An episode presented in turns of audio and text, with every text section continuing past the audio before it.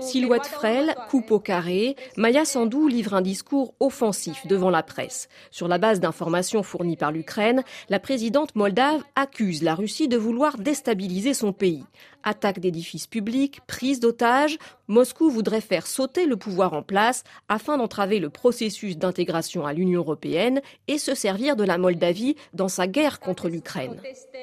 Le ton déterminé de Maya Sandou tranche avec sa prudence habituelle à l'égard de Moscou, alors que son pays, peuplé de 2 600 000 habitants, dépend entièrement de la Russie pour ses ressources énergétiques. La présidente moldave semble donc aller à l'affrontement, analyse Nicolas Trifon, auteur de La Moldavie, un pays en quête de nation. Ce qui est euh, nouveau, c'est que c'est pour la première fois que euh, Moscou a été mis en garde, qu'il y a eu désignation de Moscou comme responsable des problèmes de la Moldavie. Alors, cela ne veut pas dire que la menace, elle est réelle et que les preuves apportées sont suffisantes. Mais la question reste ouverte. Et le plus important, c'est cet affrontement direct avec Moscou, qui a lieu pour la première fois dans un pays comme la République de Moldavie, dont les dirigeants sont généralement très attentifs euh, au rapport avec euh, Moscou. Maya Sandou, 50 ans, est la première femme élue à la tête de la Moldavie en 2020. Résolument pro-européenne, elle affiche un parcours exemplaire. Ancienne économiste de la Banque mondiale, ministre de l'Éducation, première ministre, puis présidente, elle a été choisie sur un programme de lutte contre la corruption dans un pays miné par ce fléau.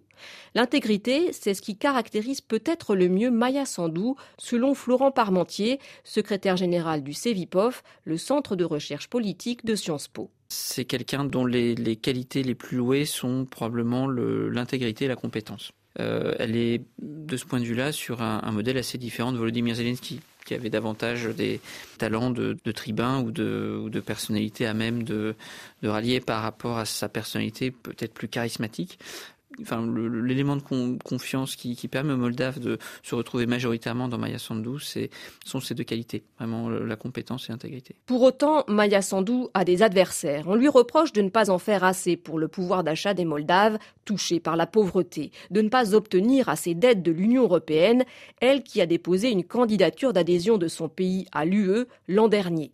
La Moldavie compte un certain nombre de partisans pro-russes, pas seulement dans la région séparatiste de Transnistrie.